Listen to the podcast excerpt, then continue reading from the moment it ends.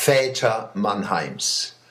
Wie denen Sie sich Politiker, Manager, Journalisten, Lehrer, Doktor, Pfarrer, Handwerker, Künstler vorstellen, dass sie Vertrauen zu ihnen hätte.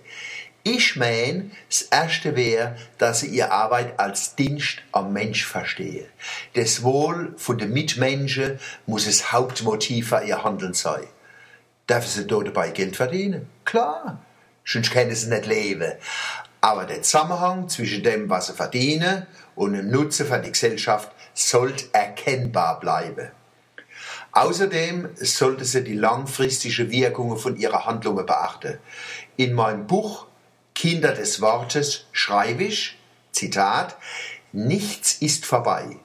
Alles, was hinter uns liegt, liegt ebenso in uns und wir tragen es in die Zukunft.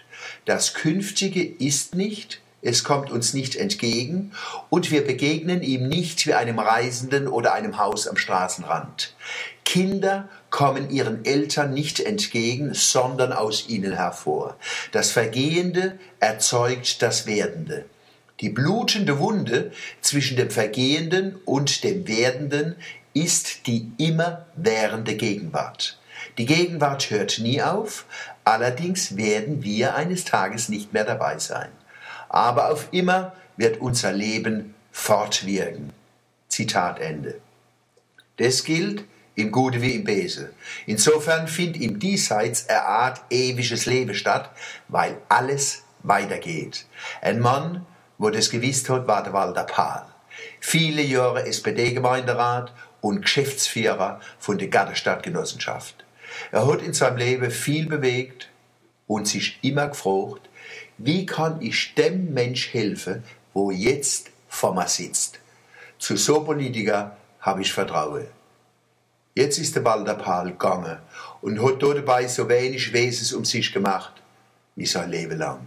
Er kehrt zu den Vätern Mannheims noch im Krieg. Und man kann weiter im Präsenz von ihm reden, weil weiter wirkt, was er gemacht hat. Er ist und bleibt ein großer Vater Mannheims. Ade Peter Künstler hat gehen müssen. Ein großer Unternehmer und wunderbarer Mensch. Engagiert für seine Mitmenschen und sein Mannen. Sein Leben und sein menschliches Wesen wäre weiterwirken. Nichts geht verloren. Vater Mannheims. Adieu, Peter. Und schon, wir bleiben beim Thema. Ich kenne sogar ein katholisches Paar, dem ich vertraue der Frieder Bellm. Hören Sie das? In dem seinem Namen hört man die Glocke leide. Frieder Bellm. Er kehrt zu den Vätern Mannheims und der Kurpfalz. Die letzten 18 Jahre war er Pfarrer auf dem Waldhof und in der Gartenstadt. Jetzt ist er in Ladeburg und in Heddese. Die Leid auf dem Waldhof und in der Gartenstadt gräune, weil sie so ein guter Pfarrer nicht gern gehen lassen.